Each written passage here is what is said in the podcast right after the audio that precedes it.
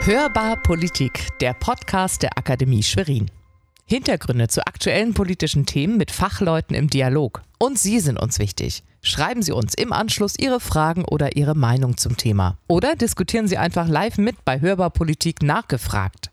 Termine zum Online-Talk über alle Beiträge finden Sie unter www.akademie-schwerin.de. Schön, dass Sie reinhören. Sehr geehrte Damen und Herren, herzlich willkommen bei Hörbar Politik, dem Podcast der Akademie Schwerin. Mein Name ist Mike Nowak. Ich heiße Sie herzlich willkommen zusammen mit meinen GesprächspartnerInnen, Frau Ricarda Steinbach und Herr Dr. Udo Metzinger. Und ähm, freue mich sehr auf kurzweilige 30 Minuten für verschiedene Themen über die Fall Nawalny, die Diskussion um Nord Stream 2 und Nuklearwaffen. Und äh, ich würde gerne vorher den Rahmen festlegen. Zum einen mit dem Eingangsstatement von Frau Steinbach, dass an Russland müsse man glauben, denn man könne sie nicht verstehen. Und Herrn Dr. Metzinger, der uns die Mehr vom bösen Westen näher bringt. Ich würde gleich den Ball weitergeben an dich, Ricarda. Ähm, was genau meinst du mit dieser These? Ich beziehe mich mit dieser These, dass man Russland nicht verstehen kann, sondern Russland glauben kann, auf Fjodor Tschutschew. Fjodor Tschutschew war ein Schriftsteller. Und spannend ist tatsächlich dabei, dass sich so Russland-Bilder, die wir haben, ob es die Furcht vor Russland ist, ob es die Andersartigkeit, die Aggressivität von Russland ist. Also viele Bilder halten sich eigentlich über Jahrhunderte, beginnen im 17. Jahrhundert. Also man kann schon recht frühzeitig damit anfangen, dass Russland immer doch als ein besonderer Staat gesehen wird. Und das hält sich natürlich auch in der Politik. Der erste sozialistische Staat, also auch wieder andersartig. Dann natürlich auch ein wichtiger Punkt in seiner Geschichte, nie europäisch, äh, nie asiatisch, also immer irgendwo dazwischen.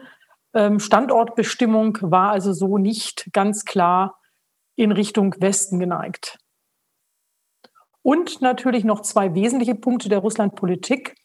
Russland ist ein sehr ähm, geschichtsträchtiges Volk und ein sehr mystisches Volk, deshalb auch immer dieser Begriff der Mutterheimat, aber natürlich auch ein, ein, ein wichtiger Punkt und eine wichtige Konstante der, Russ russischen Politik ist immer so Väterchen Zar, äh, Präsident Putin, also auch immer so diese Begrifflichkeiten sind sehr äh, stringent zwischen Mystik und Rationalität. Ja, vielen Dank. Udo, möchtest du gleich deine Gegenthese aufstellen, bevor ich dann in den sowjetischen Gesellschaftsraum überleiten würde? Ja, vielen Dank, Mike. Und eine wirkliche Gegenthese ist es nicht, weil ich mich natürlich fast allem, was Ricarda sagte, anschließen kann. Auf der kulturellen, geschichtlichen Ebene, glaube ich, gibt es auch kaum wirklich Differenzen zwischen uns und auch übrigens nicht zwischen Europa und Russland. Also Tolstoi, Dostoevsky, Rachmaninov, die verstehen wir, vielleicht glauben wir sogar an sie. Mir geht es mehr um die sicherheitspolitischen Implikationen der Jetztzeit, nämlich tatsächlich die Frage, was hat Russland vor, was will es tatsächlich? Und das Interessante ist ja, dass wir seit 15 Jahren ungefähr hören, der Westen sei böse gewesen, habe sich nicht an Abmachungen gehalten, habe Russland aggressiv eingekreist, EU-Ausdehnung, NATO-Osterweiterung, all diese Aspekte. Und Russland reagiere jetzt halt nach ja, seinen Möglichkeiten.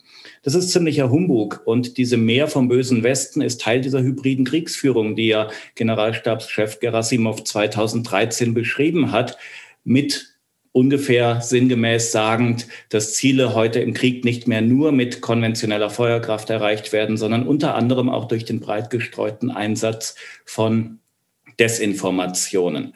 Und ein Teil dieser Desinformationskampagne ist eben der Versuch Putins und der russischen Propaganda, uns, dem Westen, der NATO, Deutschland, den USA einzureden, dass sie sich nicht an Absprachen gehalten haben, dass sie aggressiv aufgetreten seien gegen Russland in Bezug auf die Ausdehnung der NATO und andere Dinge.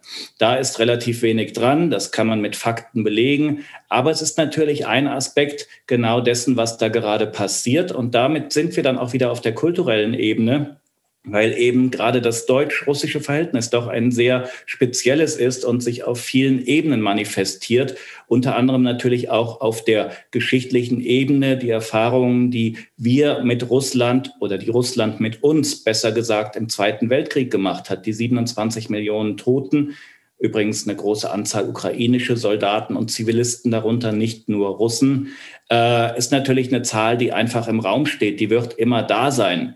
Die Verbrechen, die von Deutschen auf sowjetischem, russischem Boden, Mike wird uns ja gleich noch über den sowjetischen Raum einiges erzählen, diese Verbrechen, die begangen wurden. Und natürlich ist es so, dass wir uns gerne, vielleicht zu gerne dann diesen Schuh anziehen. Naja, das hätte man nicht machen dürfen. Russland hat genug unter dem Westen gelitten und deswegen ist es vielleicht gar nicht so verkehrt, was Putin da tut. Das ist diese Mehr vom bösen Westen und es gibt einen schönen Satz von Michael Rorecki, das ist ein slowakischer Autor, der in seinem Roman Troll folgendes schreibt.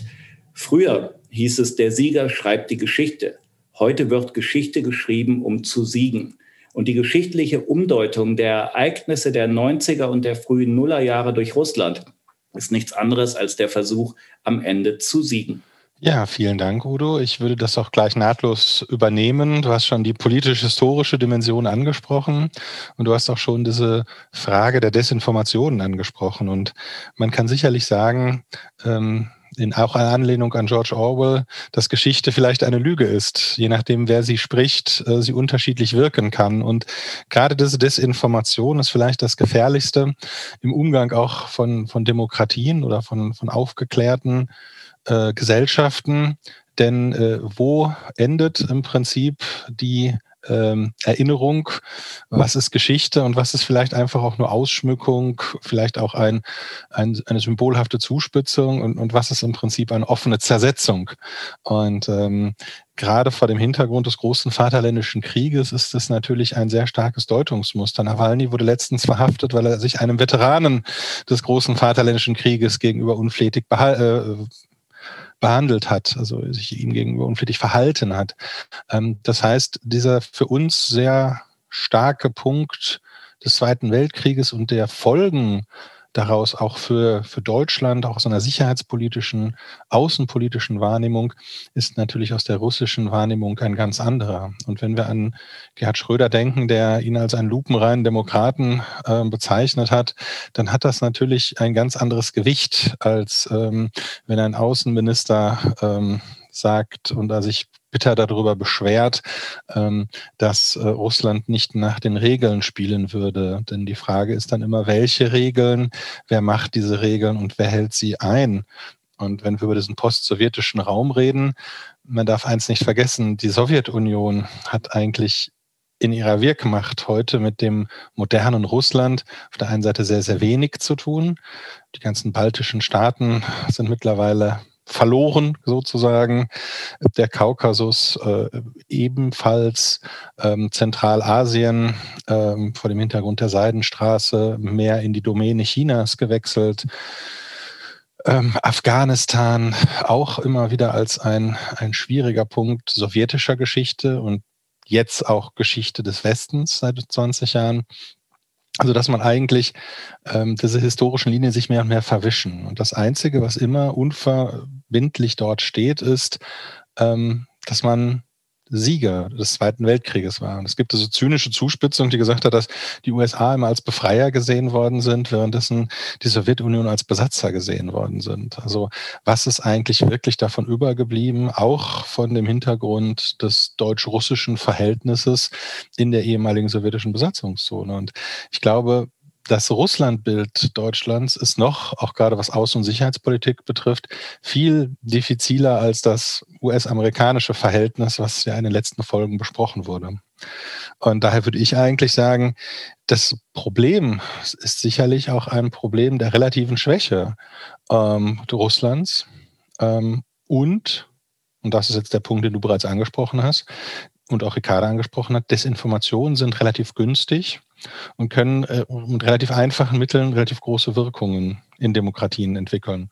Und nichts anderes sieht man. Man sieht halt einen Konflikt mit anderen Mitteln und man kann halt nicht ewig versuchen zu lavieren. Man muss in der Hinsicht eigentlich die, ähm, also man muss sich für eine Seite entscheiden. Das ist, glaube ich, sehr, sehr schwierig, wenn man davon ausgeht, dass ähm, man diese historische nicht unbedingt Schuld hat, aber diese historische äh, Besonderheit im Verhältnis hat.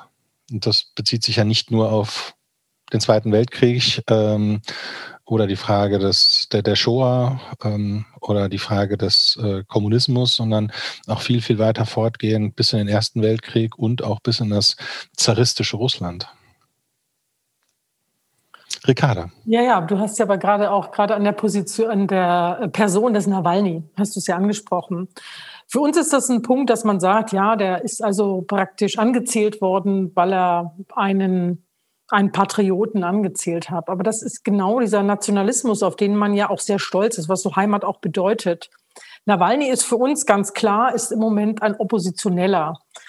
Grundsätzlich, und das hast du angesprochen auch schon, Mike, war ja auch die Geschichte das, dass wir praktisch auch den Weg, wie man Russland sieht, man wird heute in Deutschland sehr schnell als Russlandversteher oder angezählt, weil man praktisch positiv Partei ergreift. Also oder auch die Geschichte, die, die, das Feindbild Russland, wo man immer sagen muss, Nawalny, der durchaus nicht nur ähm, aus der Jablonko-Partei herausgeflogen ist wegen fremdenfeindlichen Äußerungen, der praktisch angezählt worden ist, auch vom Europäischen Menschenrechtsgerichtshof.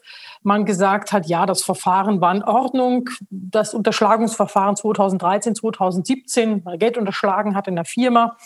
Ähm, also diese Position oder die Person Nawalny äh, ist eine, eine Person, die nicht unumstritten ist. Und hinzu aber ganz klar nur ein, ein Blick Opposition aber es ist tatsächlich für Russland wichtig, ähm, die orthodoxe Kirche ist wichtig. Deshalb sind Beleidigungen des, der, des Nationalismus, Beleidigungen der Kirche, ähm, Beleidigungen der Heimat sind tatsächlich sehr elementar und werden tatsächlich gern genommen von Oppositionellen, weil man dadurch provozieren kann. Aber meines Erachtens ist es auch so, dass man einfach sagen muss, ja, das verletzt sozusagen, ähm, ich sage es mal ganz salopp, so die russische Seele und du hast es auch noch mal angesprochen, die Schwäche Russlands. Russland äh, macht im Moment sehr viel Militär ähm, technisch, um wieder Stärke zu haben und natürlich auch immer diese, diese Beschreibung, sie möchten natürlich Stärke demonstrieren, ob es durch den Kernwaffeneinsatz ist, etc. pp. Also da sind sie schon dabei, sich als starke Nation genau zu benennen. Udo, was ist dein, was wäre deine Replik dazu? Ähnlich wie schon bei meiner ersten Replik. Äh, ich kann vieles unterschreiben, gerade was die Person Nawalny angeht. Ich glaube, Ricarda und Mike, da sind wir uns relativ einig, dass äh, er nicht der Traumoppositionelle ist, von dem vielleicht westliche Zivilgesellschaft träumt. Ähm, die Sanktionen, die heute, und ihr habt es ja mitbekommen, äh, erneut verhängt wurden, haben ja auch einen anderen Aspekt, weil das Vorgehen Russlands gegen die Opposition im Inneren sich ja entgrenzt hat. Es ist nicht mehr nur ein innerrussisches Problem in dem Moment, wo Oppositionelle außerhalb Russlands, wie beispielsweise im Falle Skripal, vergiftet werden, wo Novichok ein Chemie, also eine, eine Chemiewaffe eingesetzt wird. Das ist, sind Tabus, die da gebrochen werden. Und das geht eben weit über innenpolitische Fragen in Russland hinaus. Deswegen würde ich sagen, dass Nawalny dann natürlich Symbol ist für das verstärkte Vorgehen Putins gegen die Opposition im eigenen Land. Das System Putin ist zurzeit in Gefahr. Da kippt einiges. Noch vor einem Jahr hätte ich selbst nicht für möglich gehalten, dass innenpolitisch der Druck so stark wird. Das hängt natürlich mit der Pandemie zusammen. Das hängt mit Wirtschaftskrisen, die sich ja weltweit gerade auftun, zusammen. Das hängt aber vielleicht auch damit zusammen, dass ein Teil der Russen weniger bereit ist, als das noch vor wenigen Jahren der Fall war, der putinschen Propaganda vom bösen Westen zu folgen vielleicht auch aufgrund einer gewissen Sehnsucht, die sich ähnlich wie in den 90er Jahren bahnbreit macht, nämlich doch irgendwie diesen post-sowjetischen Muff, der sich ja gerade in den letzten Jahren wieder verstärkt gezeigt hat, hinter sich zu lassen. Was die russisch-orthodoxe Kirche angeht, auch da hast du vollkommen recht. Und Kirche ist was Identitätsstiftendes in Russland, wie es ja auch bei uns der Fall ist. Ich komme aus dem Erzbistum Köln, also aus, aus Wölkistan. Äh, da melde ich jetzt mal das Copyright an auf diesen Begriff. Ähm, und deswegen liegt es mir fern zu sagen, dass, dass das ist ein Problem. Aber was eben Putin getan hat, er hat ja über den Schulterschluss mit der russischen orthodoxen Kirche genau diese anti-westliche Ausrichtung verstärkt. Die russisch-orthodoxe Kirche war immer schon und ist auch der Gegenentwurf zum römisch-katholischen Glauben, der trotz aller Schwierigkeiten, die dieser Glauben in der Vermittlung heute auch hat, doch die Aufklärung irgendwie mitgemacht hat. Das fehlt genau wie in Teilen der russischen Gesellschaft, eben der russisch-orthodoxen Kirche. Und der Schulterschluss Putins mit dieser russisch-orthodoxen Kirche war ja genau der Versuch, Identität zu schaffen, Nationalismus zu befördern und eben diese anti-westliche Ausrichtung zu verstärken. Nochmal mein Satz.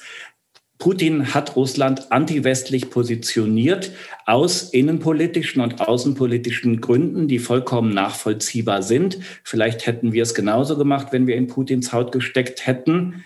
Nur diese Mehr vom bösen Westen, dass er das nur tut, weil wir böse sind, dass die ausgestreckte Hand, die er uns angeblich immer wieder entgegenstreckt, zurückgewiesen würde. Das ist ziemlicher Humbug und diesen Schuh sollten wir uns auf keinen Fall anziehen. Ja, vielen Dank, Udo.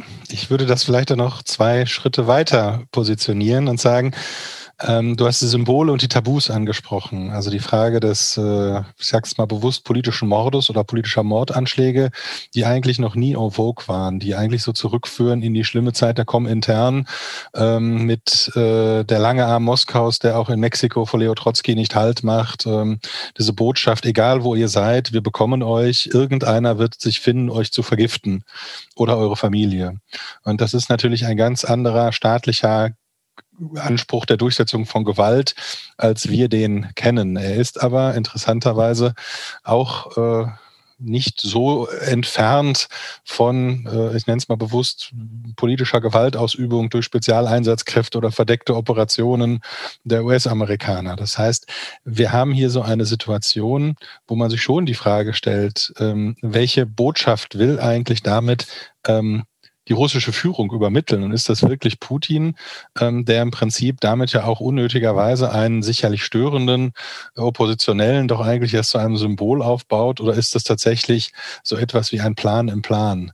Und wenn man eins sicherlich Russland immer zugute halten muss, oder wenn man überhaupt von einer russischen Politik in dem Bereich sprechen kann und nicht konkurrierenden Einzelinteressen, dann, dass diese Desinformation, Zersetzung und Vielschachteligkeit eigentlich ein Charaktermerkmal ist.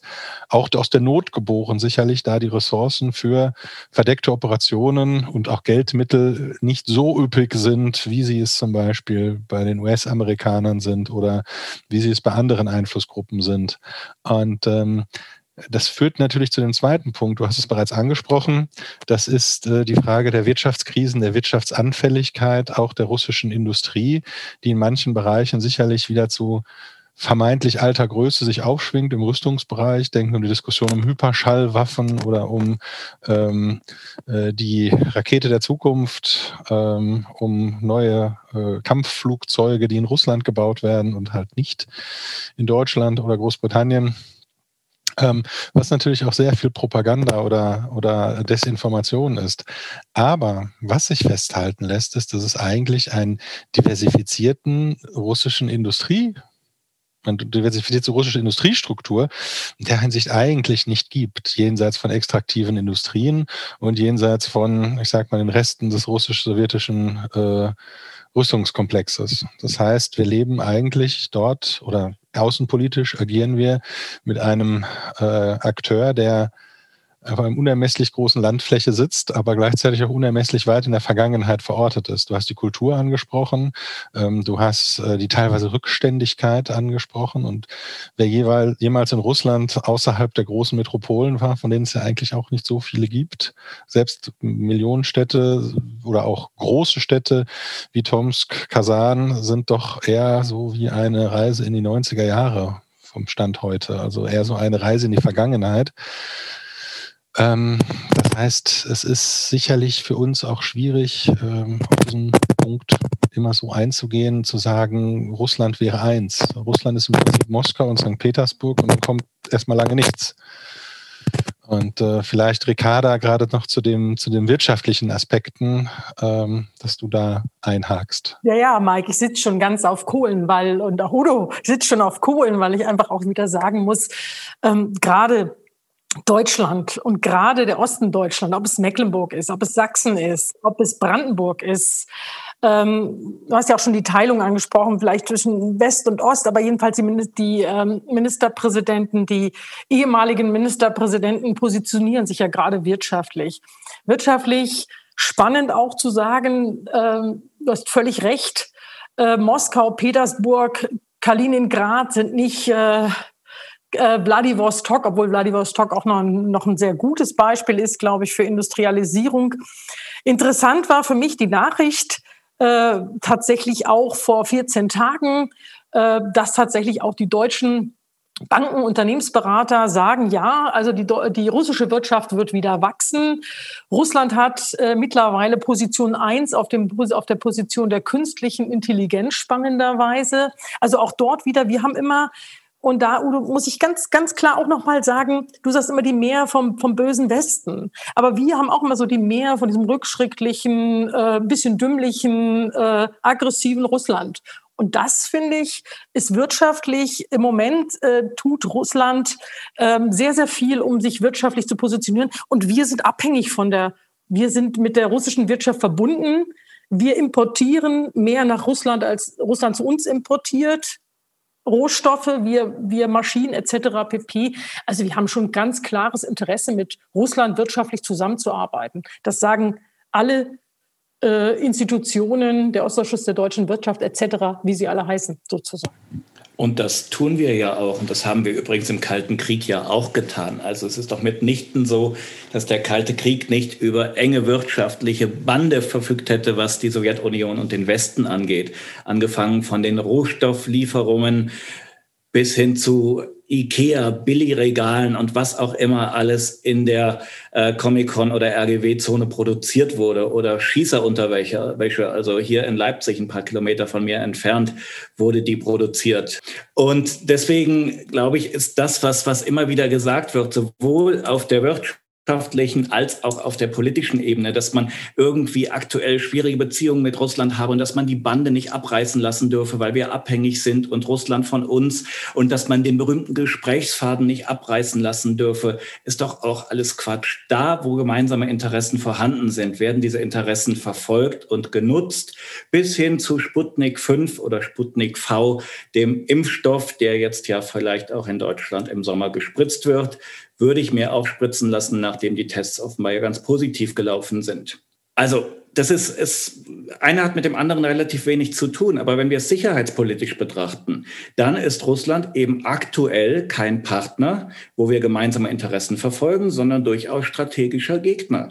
Im Sinne dieser hybriden Kriegsführung, Attacken gegen die Europäische Union, die Unterstützung der Rechtspopulisten, der antieuropäischen Kräfte in Europa, namentlich in Deutschland die AfD, in Österreich die FPÖ, sogar Partnerpartei von Putins einiges Russland. Das sind alles Dinge, wo wir andere Interessen haben und haben sollten als Bundesrepublik und als Europäische Union, als Russland das unter Putin aktuell hat. Und diese Dinge müssen benannt werden.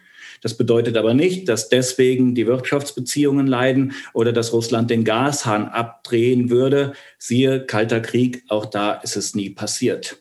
Und deswegen klare Benennung der Differenzen und auch, vielleicht ist das wichtiger, klare Benennung der gemeinsamen Interessen und da, wo wir zusammenarbeiten. Und das passiert an sehr viel mehr Punkten, als vielleicht uns auch Teile unserer Öffentlichkeit und vor allem Teile Russlands weismachen wollen.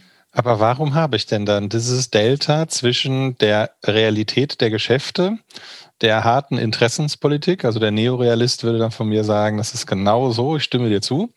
Aber wenn ich die Brevets des Außenministeriums lese, wenn ich äh, die Kommentarspalten der Zeitungen lese oder im Internet der, der Nachrichtenagenturen, da lese ich das Gegenteil. Dann lese ich daraus, dass ähm, man diese Interessen ähm, äh, minimieren sollte, dass ähm, ich äh, in den Dialog eintreten muss, ich Sanktionen haben muss und dass ich damit im Prinzip Russland ja wie einen missliebigen Jugendlichen erstmal sozialisieren muss, bis sie dann auch im Club des Westens aufgenommen werden dürfen. Und ähm, ich finde, das ist eine ziemliche Bigotterie. Denn ich habe ja diese Situation, dass ich ähm, eigentlich doch alles auf wirtschaftliche Vorteile runterbrechen kann. Es gibt ja auch diesen Spruch, Deutschland sanktioniert mit, wenn alle anderen das machen, aber von sich selbst würde Deutschland das nie machen äh, dann stellt sich mir aber auch die Frage, wenn es jetzt ein strategischer Gegner ist, äh, was ist es denn dann? Ähm, Interessen, wenn ich es brauche und äh, ich sag mal Schuttabladeplatz der Moral, äh, wenn ich es mir erübrigen kann oder wenn ich es mir leisten kann. Und diese Bigotterie finde ich schon sehr problematisch, ähm, äh, denn stellt sich immer die Frage, ähm, wer braucht eigentlich wen mehr? Also bei diesen Interessen gehe ich immer davon aus, ähm, Russland kann man gebrauchen, weil der Trecker dort äh, auf den langen Weizenfeldern so lange fährt, bis die Sonne untergeht und dann dreht er um und fährt wieder zurück und alles smart gesteuert ist. Nicht umsonst ist Deutschland zusammen mit Holland einer der größten Investoren im Agrobusiness in Russland. Ähm, aber was mache ich denn, wenn ich meine Waren gar nicht mehr ausführen kann oder wenn da mal eine neue Steuer drauf kommt, die jetzt mein Geschäftsmodell torpediert, die jetzt nicht einfach nur Geld kostet, sondern die tatsächlich sagt, der Markt ist zu.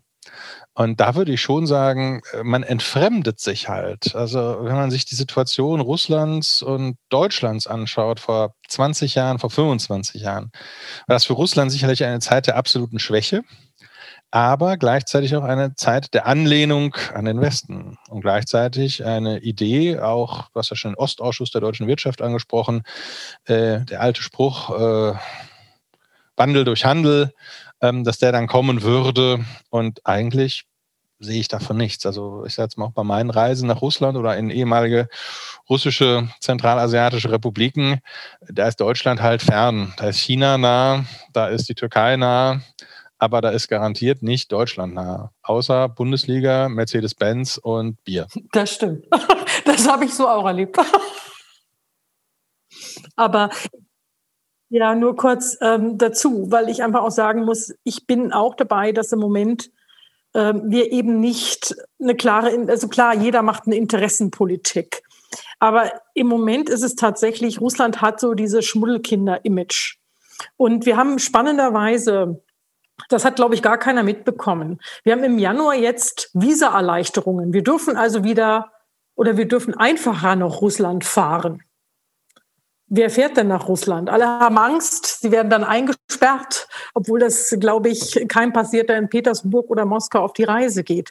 Ähm, ich finde schon, dass man äh, dadurch Ängste schürt, die mich an eine Zeit erinnern, die äh, vorbei ist. Und für mich ist auch der Punkt, dass ich sagen muss, ähm, im Moment wird, glaube ich, durch diese Diskussion oder durch die Sanktionspolitik mehr zerstört oder eben dieses Feindbild, wie du sagst, Udo, mehr aufgebaut. Die Mehr des bösen Westen wird für den Russen Realität, wenn der nämlich merkt, es wird ähm, tatsächlich ähm, nicht mehr, äh, man wird nicht mehr gleich behandelt. Und insofern denke ich, die Mehr vom bösen, vom Schmuddelkind Russland und die Mehr vom bösen Westen wird derzeit durch die Politik eher verstärkt.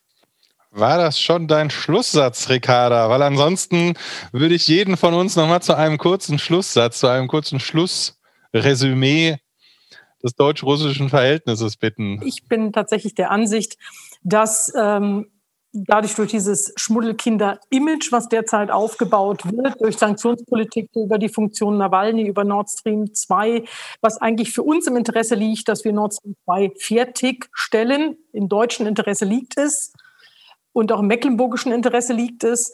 Und dann muss man im Endeffekt sagen, wird auch in Russland die Mehr des bösen Westen wahrgenommen, wenn man Blockaden und Sanktionen erlebt. Und bei uns, wie gesagt, bleibt, wird das Schmuddelkinder-Image manifestiert.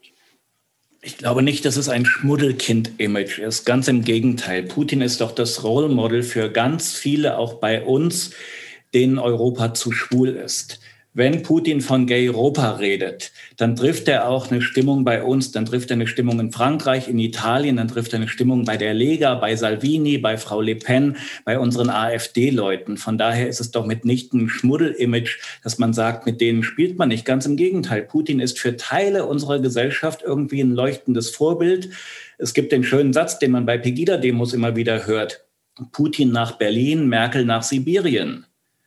Also Schmuddelimage mitnichten, sondern diese hybride Kriegsführung weiter beobachten, sich anschauen, wie da mit Desinformation unsere Gesellschaft gespalten werden soll. Wie Pegida, wie die AfD, wie viele andere antieuropäische und populistische Gruppen in Europa unterstützt werden. Weil, wenn wir unsere Interessen betrachten, und das sollten wir als Bundesrepublik Deutschland und als Europäische Union, dann divergieren die, dann klaffen die auseinander mit russischen Interessen. Mehr sollten wir nicht tun, die Dinge klar benennen und dann, da wo es gemeinsame Interessen gibt, auch gemeinsam zusammenarbeiten. Und das passiert an wesentlich mehr Stellen, als das gemeinhin irgendwie der Fall scheint. Und auch außen- und sicherheitspolitisch funktioniert es da. Erinnert euch doch nur an das Atomabkommen mit dem Iran. Das waren Lavrov und Kerry, die das zusammen ausgearbeitet haben.